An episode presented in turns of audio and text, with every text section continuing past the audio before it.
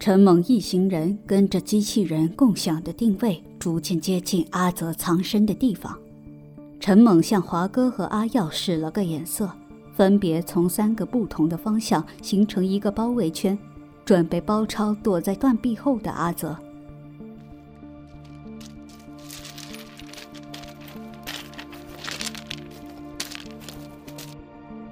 阿泽背靠着千疮百孔的断壁，蜷缩在角落。他曾无数次幻想过他们兄弟俩重逢的场景，却从未想过会是现在这样。他转头看见了手边的铁板，铁板上倒映着自己那张恐怖的面孔。哼，我就连惶恐的样子也比别人恶心千倍万倍。阿瑶，你若看到我，还会认我吗？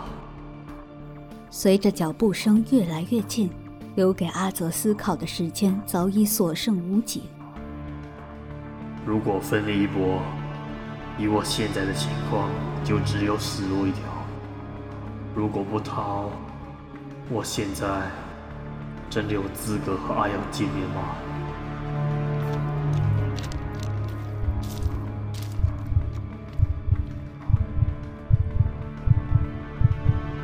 别开枪！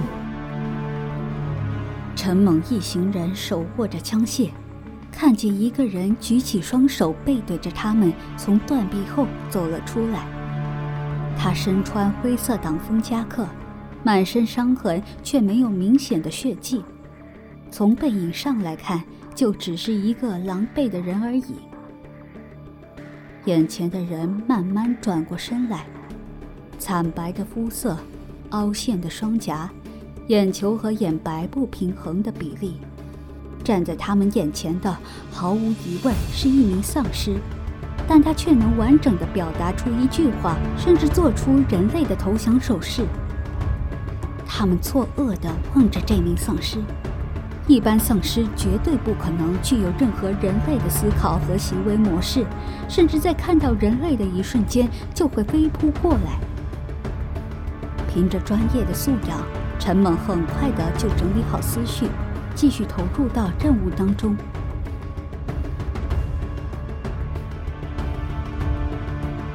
阿华，还有包抄。是。华哥向着目标走近了几步，却发现阿耀没有跟上，他仿佛被施咒了一般，一动不动，双眼直盯盯的望着眼前的丧尸。阿耀。你怎么了吗？怎么还不行动？阿耀，阿耀，阿耀早已听不见外界的任何声音了，在他的世界里，现在就只有眼前的丧尸和他自己。那名丧尸一直都在看着自己，他有着和自己七八分相似的面孔。熟悉的声音唤醒了脑海中深埋的记忆。是，是你吗？阿耀，好久不见了。真的是你，哥！看着眼前的场景，陈猛和华哥都感到匪夷所思。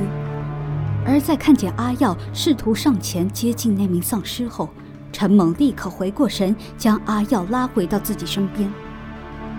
阿耀，你在干嘛？你清醒点！现在我们还在任务中，在你面前的是我们的目标。队长，那只丧尸是我哥。什么？阿耀，如果你在开玩笑的话，这个玩笑一点也不好笑。我没开玩笑，你们知道的，这几年我一直都在找我哥，现在。我可以很确定的告诉你们，我找到他了，就在刚刚。闻言，陈猛和华哥再次看向阿泽。假如他真的是阿耀的哥哥，按理说他现在已经成为了丧尸大军的一员，但眼前的分明就是丧尸的异类。沉思片刻，陈猛再次将手上的枪对准了阿泽。队长，不管他是不是真的是你哥，他身上不确定的因素太多，也太危险了。